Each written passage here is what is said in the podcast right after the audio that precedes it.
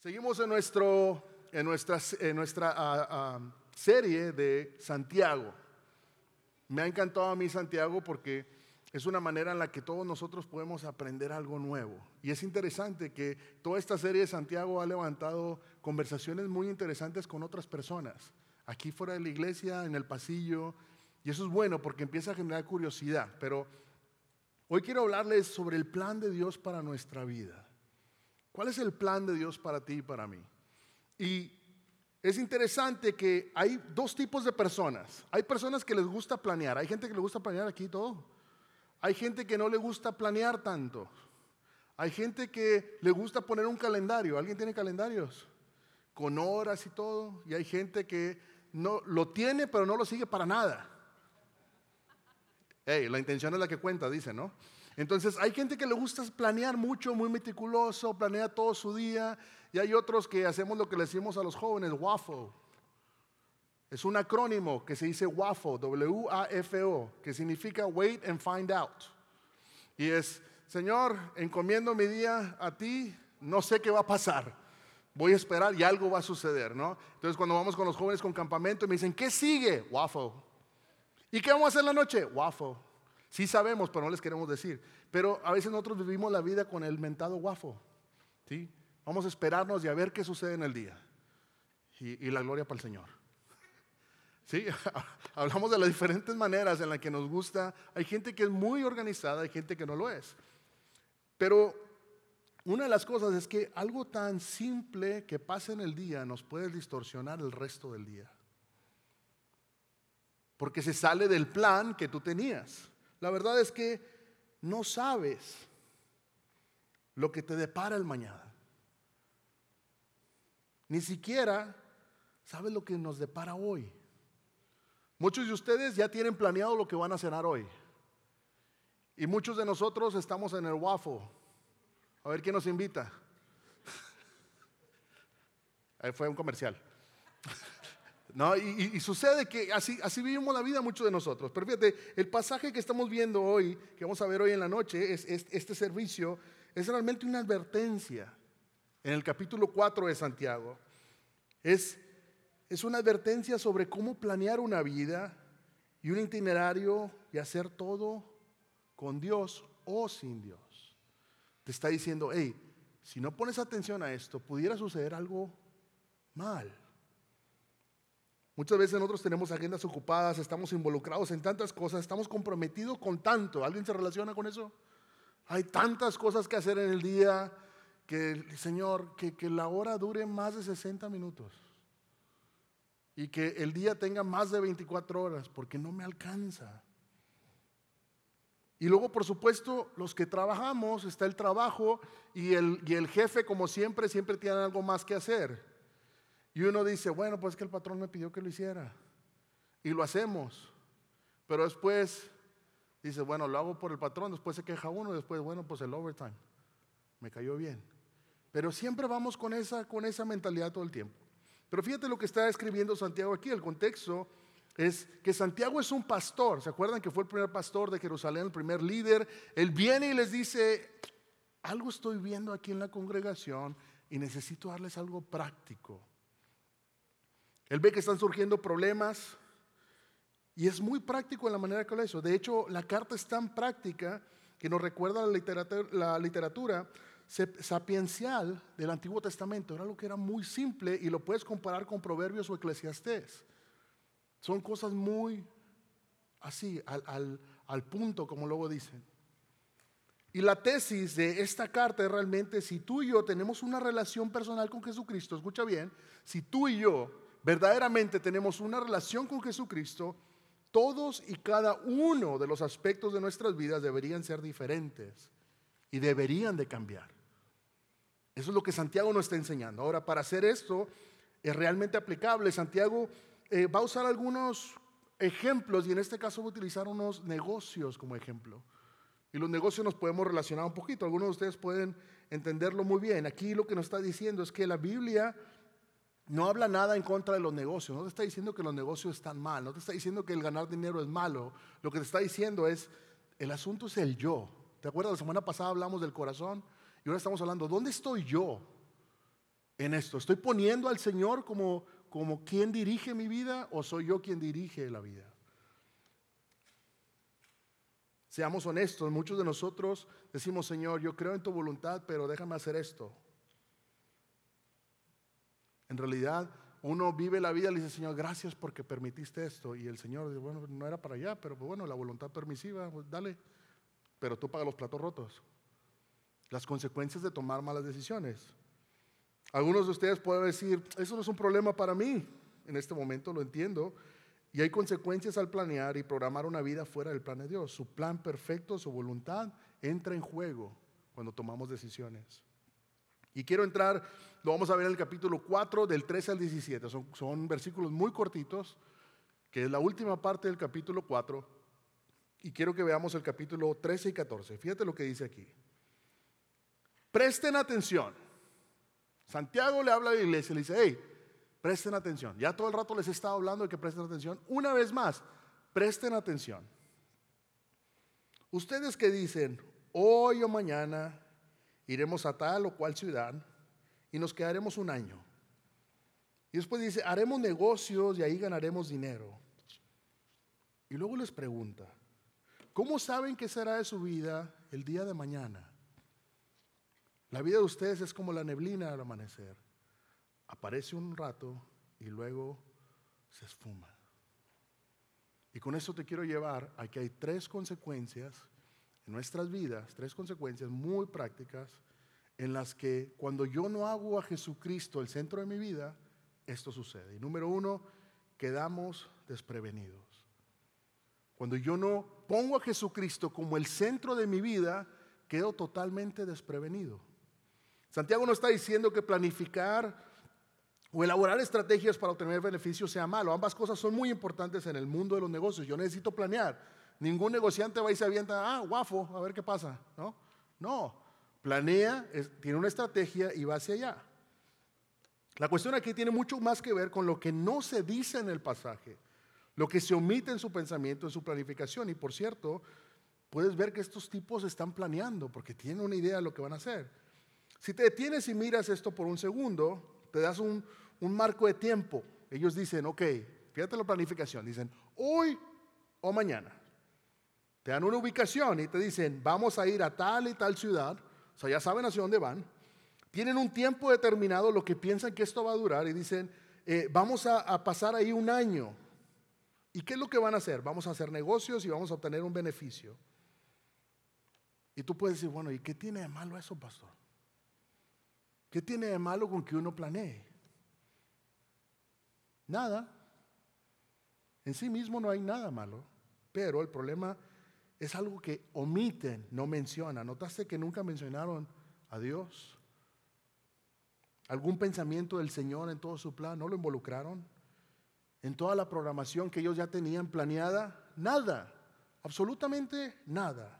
Santiago nos dice en el versículo 14, la verdad es que ninguno de nosotros sabe lo que nos depara el futuro. Entonces, es una tontería, ¿sí? Se podría decir que es una tontería el hacer nuestros planes y agendas sin poner al Señor en el centro. Porque yo no sé lo que me espera mañana. Yo no sé lo que me espera saliendo de aquí. Yo no sé qué espera. Y lo que te dice es una tontería. Porque no sabes cuál es lo que te va a esperar. Como creyente no debo olvidar como creyentes tú y yo no debemos olvidar que Jesucristo debe ser el centro de todo lo que hago y en todo lo que yo paso a ser responsable. ¿Dónde tengo una responsabilidad? Ahí donde yo tengo que ponerlo en el centro. Por consiguiente, debo asegurarme de todas las cosas, como mi familia, yo mismo y en todo lo que estoy involucrado. En realidad lo que yo hago honra al Señor. Las decisiones que tomo honran al Señor. Fíjate lo que dice el versículo 14 una, vez más. ¿Cómo saben que será de su vida el día de mañana? Y dice esta parte de aquí, la vida de ustedes es como la neblina del amanecer. Aparece un rato y luego se esfuma. Es algo que la vida es frágil, es como la neblina. ¿Alguien ha estado en alguna montaña o en un lugar frío? Estos días ha estado frío. A mí me tocó eh, esta semana estar en el norte de Estados Unidos y estaba frío, estábamos a 41 grados. lo mejor del mundo. A mí me encanta el frío. Sí, le digo, yo soy oso polar, yo tengo suficiente, se los dejo de tarea para que me cuide. Eh, y entonces, parte de lo que estábamos allá, estaba haciendo frío y yo lo disfruto el frío, me encanta el frío. Y te das cuenta que cuando tú exhalas, se ve el humito, ¿no? Se ve, pero en cuestión de segundos se desaparece. Y vuelves a exhalar y lo ves y se desaparece. Y eso es lo que está diciendo aquí Santiago. La vida es así. La vida la tienes hoy y mañana ya no está. O la tienes ahorita, se cae algo del techo, Dios quiera, ¿no? Te pega en la cabeza y hasta ahí llegaste. Es lo que nos está diciendo Santiago. La vida es como la neblina. La vida es así de frágil, no dura para siempre. No puedes guardarla y meterla en una botella y decir, bueno, aquí la voy a guardar como un vino que sea añejo y lo voy a mantener. No, la vida se esfuma. Si, si ustedes me conocen a mí, me gusta, yo no soy una persona negativa, no tiendo a ser negativo. Le digo a mi esposa, soy realista. Gran diferencia. Eh, pero me gusta mucho siempre uno de los dichos que yo les decía a los jóvenes, hey, eh, que tengo un día muy malo, está bien, pero busca lo positivo. En la física todo es positivo y negativo, lo necesitas, si no, no funciona. Yo necesito un positivo y un negativo. Si hay un negativo, tiene que haber un positivo. Y si hay un positivo, enfócate en el, positivo. Sabes que hay un negativo por ahí, pero ahí déjalo. Pero es, todo es cuestión de perspectiva. Y entonces sabemos que cuando no veo eso y, el mundo lo veo totalmente diferente, yo no creo que el mundo esté peor que antes. El, el mundo está igual. El problema es que ahora el acceso al internet, a tu celular, a la, televisión, te muestra todo. ¿Y por qué te digo esto? Porque muchas veces digo, no, es que el Señor, lo que el Señor vivía eh, cuando escribió la, Biblia, eso no pasaba. Uy, no, no, no, nada de esto pasaba. Pero fíjate lo que nos dice Eclesiastés 1.9. Es interesante. Si algo te vas a llevar hoy, fíjate este versículo lo que dice. La historia no hace más que repetirse. Y te dice, ya todo se hizo antes. Y luego continúa y dice, no hay nada realmente nuevo bajo el sol. Interesante. Que el Señor pensó en todo porque dijo, unos de mis hijos van a durar, van a dudar. Y les voy a dejar ahí por escrito que sepan que la vida se repite. No hay nada nuevo bajo el sol. La verdad es que todos nosotros estamos a un paso de la eternidad. Pasa otro Harvey, un paso a la eternidad. Un terremoto, un paso a la eternidad. Un accidente automovilístico, una enfermedad, una guerra. Escuchaba, sabemos todo lo que está pasando en Israel y oramos por la paz. Y es interesante escuchar los testimonios de la gente decir, un señor hablaba y decía, es que mi hija se fue a dormir a casa de mi, de mi amigo. Y ellos tenían planeado todo lo que iban a hacer al otro día, ya no despertaron. Y muchas veces nosotros planeamos tantas cosas y no ponemos al Señor de por medio. Se nos olvida poner al Señor en medio de las cosas. Te aseguro que muchos de ellos no sabían que al abrir sus ojos iban a estar en la presencia de Dios. Uno planea muchas cosas. Y luego no mencionamos el hecho de que todos estamos envejeciendo y estamos débiles poco a poco. Le decía a mi esposa que veníamos en el vuelo de regreso eh, y se sentó un señor al lado mío y a mí me gusta mucho platicar, los que me conocen. Yo saco pláticas con la señora de Walmart mientras estaban despachándote. Me gusta platicar y hablar con la gente, conocerlo, de quién son. Y el señor es un vendedor de máquinas para hacer tortillas. De todo el mundo me topé al Señor que le vende a todas las distribuidoras de, tortillas. Y interesante, me dice mi esposa, y dice, ay, seguramente era un señor. Le digo, no, ya era un señor mayor, más o menos, como unos 40 años. Me dice, pues ahí estás tú. y me cayó el 20 y ya no quise seguir con la conversación. ya no quise seguir, ¿sí o no? Ya no quise, ya me, me agüité, como dicen en mi rancho, ¿no? Este, sí, le dije, no, unos cuarentón. Y me volteé a ver. Ese eres tú, chaborruco, ¿no? Eh, y sucede que eso fue lo que, lo que pasa. se nos olvida que estamos envejeciendo. Se nos olvida hacia dónde vamos. Por eso fíjate lo que dice Proverbios 27.1. No te jactes del mañana, ya que no sabes lo que el día traerá. Yo planeo muchas cosas, pero estoy involucrando al Señor. Estoy involucrando. Ahora hay una segunda consecuencia que Santiago nos va a dar aquí en el versículo 16. Y esa consecuencia es el planear la vida sin el Señor y su voluntad, lo que me lleva a un exceso de confianza. Cuando yo dejo de poner al Señor en, medio de eso, me lleva, en medio de mis planes, me lleva un exceso de confianza y hago cosas por confianzudo. Como digo, ah, el Señor tiene cuidado. Y fíjate lo que dice el versículo 16. De lo contrario, están haciendo alarde a sus propios planes pretenciosos. Y semejante jactancia, que dice aquí? es maligna. Cuando uno se jacta y se llena y dices, esto es malo, la palabra jactancia no es realmente complicada, significa hacerle saber a la gente que tú hiciste esto porque tú lo pudiste hacer. Eso es lo que la planificación y la estructuración de la vida tiende a hacer cuando Dios no está en el centro de ella. Y dices, yo lo hice, yo lo pude, yo construí, yo, yo, yo, el mentado yo, yo. Y uno dice, me he levantado por mis propios medios. Y se levanta el cuello. Esta casa la construí yo. Y esta camioneta yo le compré los rines. Y, nos vamos.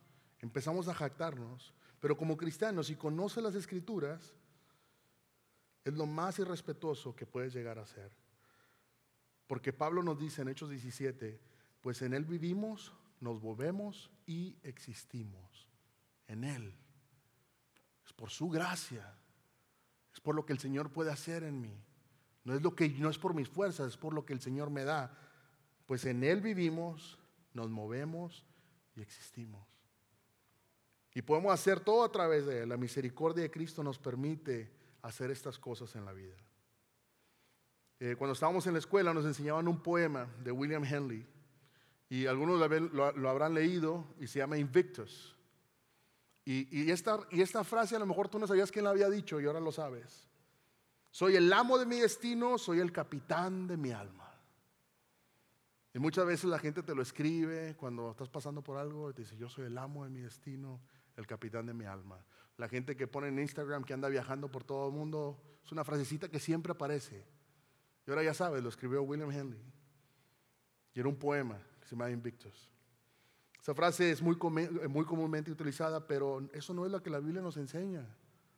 La Biblia no me enseña eso. El poema refleja la actitud de alguien que reconoce la existencia de Dios, pero no le parece importante. Sabe que hay un Dios, pero ah, ahí está. Eso se llama rebeldía. Y fíjate lo que nos dice en Juan 15, ah, cuando yo me separo del Señor, no puedo hacer. Separados de mí, no pueden hacer nada. Recuerdo una vez más, separado de mí, no pueden hacer nada. Yo necesito del Señor en mi vida.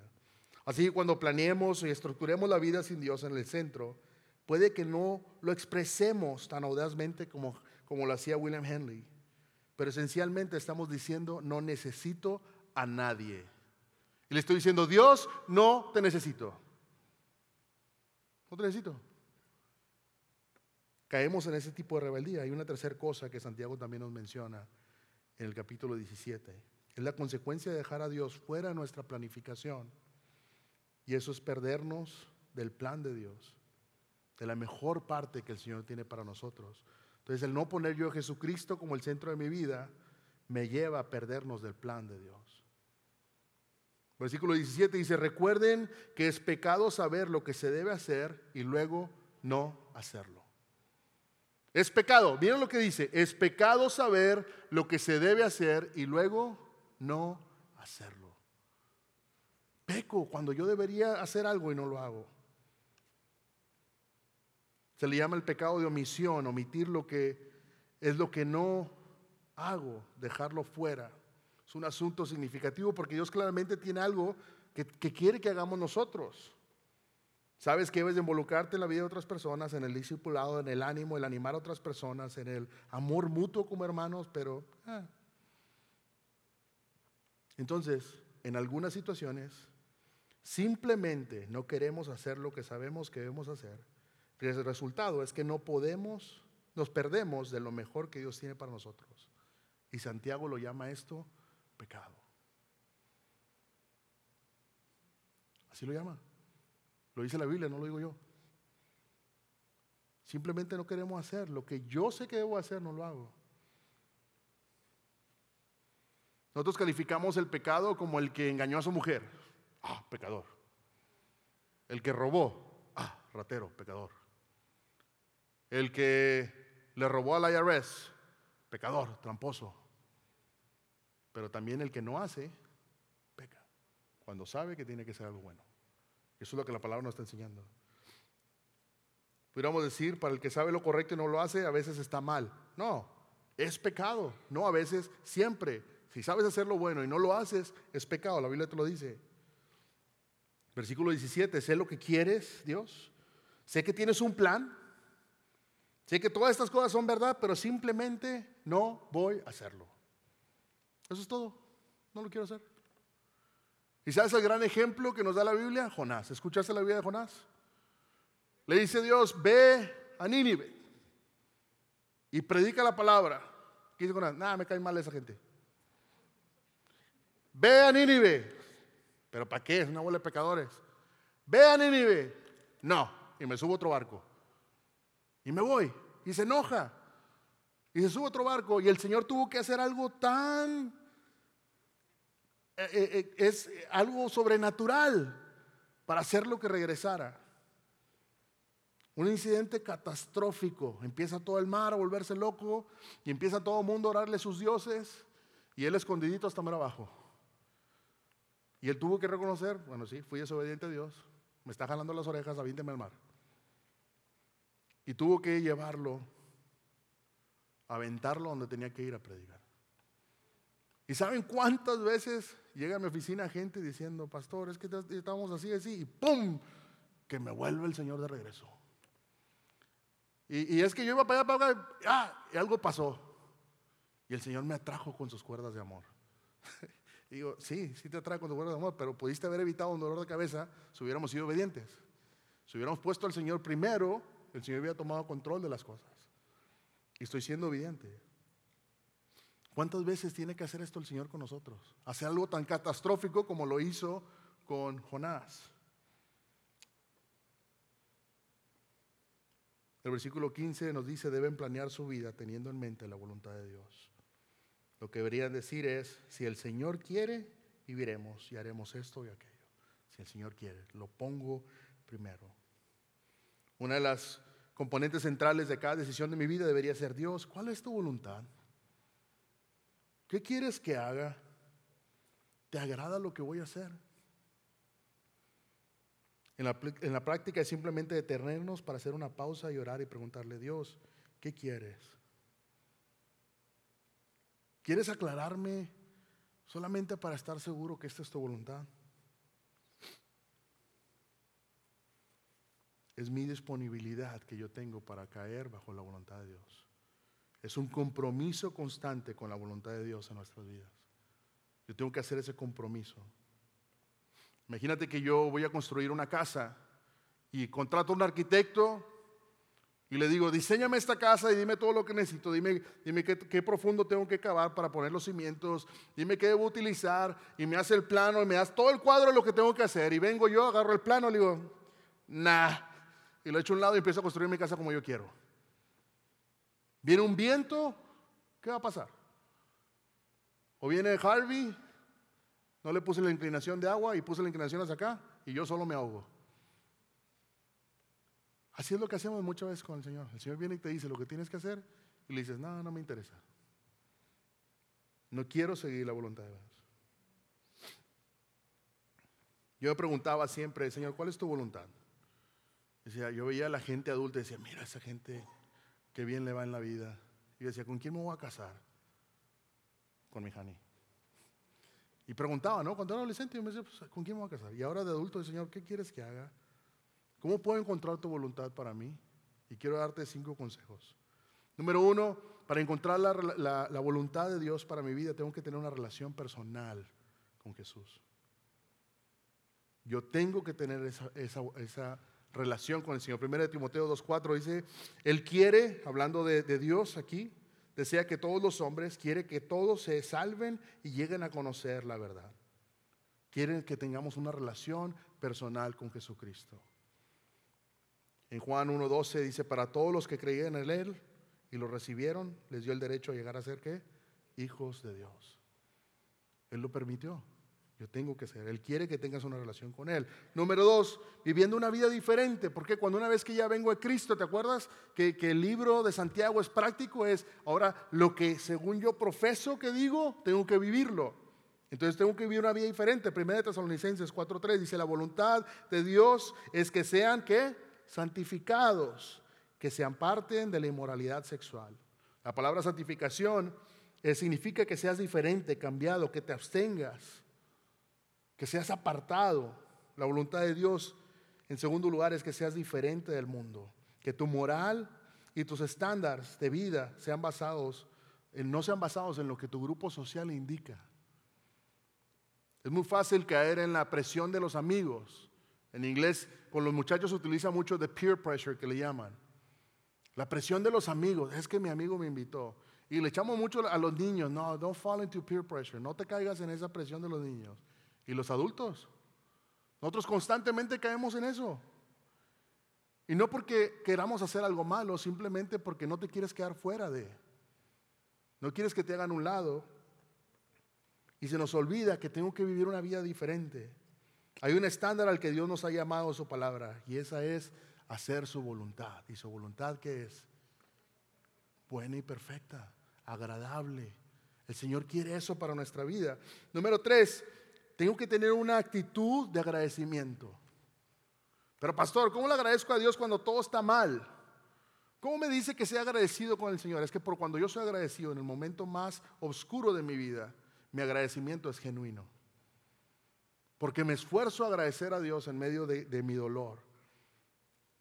Primera Tesalonicenses 5:18 dice, sean agradecidos en toda circunstancia, pues esta es la voluntad de Dios para ustedes. Esta es la voluntad que el Señor quiere, que seamos agradecidos. Mi actitud debe cambiar por completo, debe darme cuenta de todo lo bueno que viene de Dios. Me gusta mucho el ejemplo del parabrisas y eso a la gente que ha venido a consejería les digo mucho este ejemplo. Sí hay cosas malas. Cuando tú vas manejando en la carretera, se pega un insecto horrible. Imagínate que voy manejando en las montañas de Colorado y yo tengo dos opciones. Una es me enfoco en el insecto, no estoy diciendo que no existe, me enfoco en el insecto, puedo ver todo lo que está atrás del panorama. Es una decisión. Yo sé que al rato que le eche windshield wiper fluid, lo puedo limpiar. O cuando llegue a la gasolinera lo limpio. Pero por lo tanto, yo puedo dejar de ver lo que el Señor está haciendo o enfocarme en ese insecto. Y muchas veces en nuestras vidas pasa lo mismo. Se me olvida ser agradecido por todo lo bueno que el Señor hace porque salió algo malo. Y al final del día, nos vamos a ver más adelante que el Señor quiere cosas buenas para mí. Muchas veces las situaciones de las que pasan en nuestra vida es porque nosotros mismos no las buscamos. Ese cambio de actitud, por, por cierto, te voy a decir, cambia todo cuando yo soy agradecido. En, en una mente donde hay agradecimiento, la ansiedad no puede coexistir. No cabe. Cuando alguien es agradecido por lo mucho, por lo poco, tu ansiedad se va. Porque me enfoco en las cosas buenas, no en las cosas malas. Hay una cuarta parte y es buscar la sabiduría de Dios. Efesios 5, 15 eh, dice, así que tengan cuidado de cómo viven. No vivan como los necios, sino como sabios. Saquen el mayor provecho de cada oportunidad en estos días malos. No actúen sin pensar. Más bien, procuren entender lo que el Señor quiere que hagan. Y yo puse entre paréntesis, el Señor quiere que hagamos su voluntad.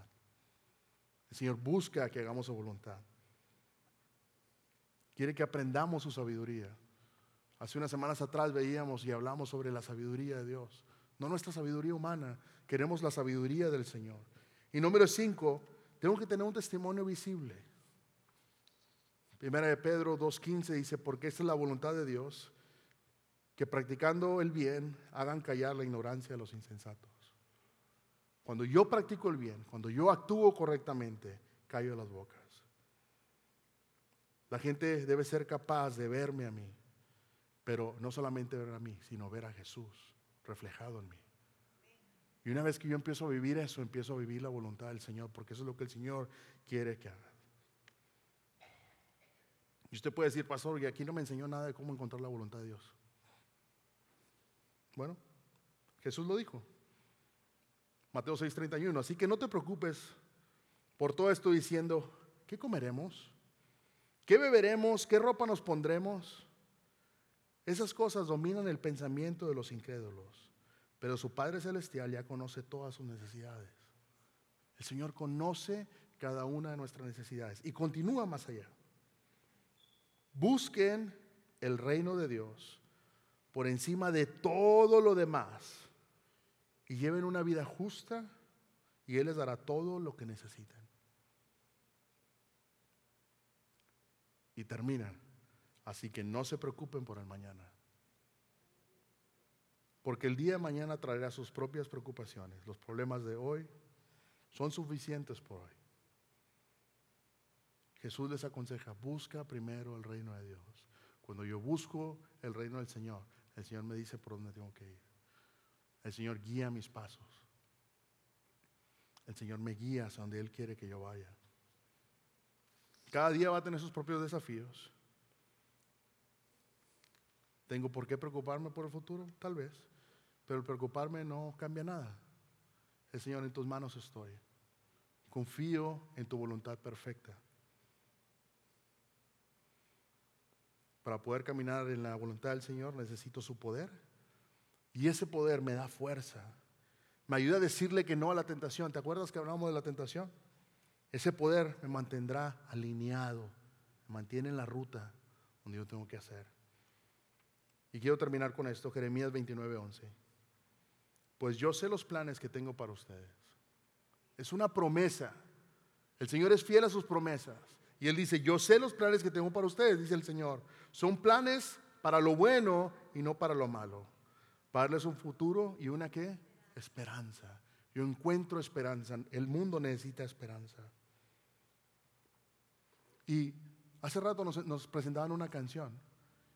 Y dice precisamente esto, por cada mañana, por cada oportunidad, Tú eres fiel, Dios. Y luego continúa y dice, quiero agradecerte cuando? Hoy. Dice, por cada montaña, por cada valle que cruce, y lo repito otra vez, tú eres fiel. Y una vez más, quiero agradecerte. Si yo no sé dónde está mi vida hoy. Tal vez yo no he hecho esa decisión de decir, Señor, yo quiero ser obediente a tu voluntad. Y me he desviado. Y he tal vez hecho cosas inadecuadas. Señor, ¿me puedes volver a meter en el carril? Cuando estaba chiquito teníamos los trenecitos de vías, ¿no? Y cuando se salía del tren tenías que ir a alinearlo otra vez porque las llantas de abajo se movían. Los que tenían trenecitos eléctricos. Y tenías que alinearlas. Y eso me venía a la mente hace rato cuando repasaba el mensaje del Señor. Tal vez yo soy ese trenecito que se le ha salido las llantas. ¿Me puedes volver a meter en tu voluntad? ¿Me puedes volver a meter ahí? Dice, por toda tu gracia, porque no me dejaste ir. Tú eres fiel, Dios. Sí me descarrié un poquito, pero tú me puedes volver a meter en tu voluntad. Porque me salvaste, pagaste lo que yo merecí. Me diste esa gracia, ese regalo que yo no merecía. Quiero agradecerte. Y termina, bueno eres. Bueno eres, Señor. Gracias por participar del servicio a través del Internet. Esperamos que la experiencia de hoy haya alentado y desafiado su mente y corazón. En Champion Forest nos apasiona ayudar a las personas a conocer a Dios, a crecer en su relación con Él y con los demás, mientras todos como cristianos hacemos una diferencia en el mundo. Nos encantaría tener la oportunidad de hablar y orar con usted. Le invitamos a que ingrese a championforest.org diagonal conectar para que podamos estar en contacto. Y por supuesto, esperamos con ansias el momento de poderle saludar en persona en una de nuestras sedes. Que Dios le bendiga y tenga una semana llena de la presencia del Señor. Nos vemos pronto.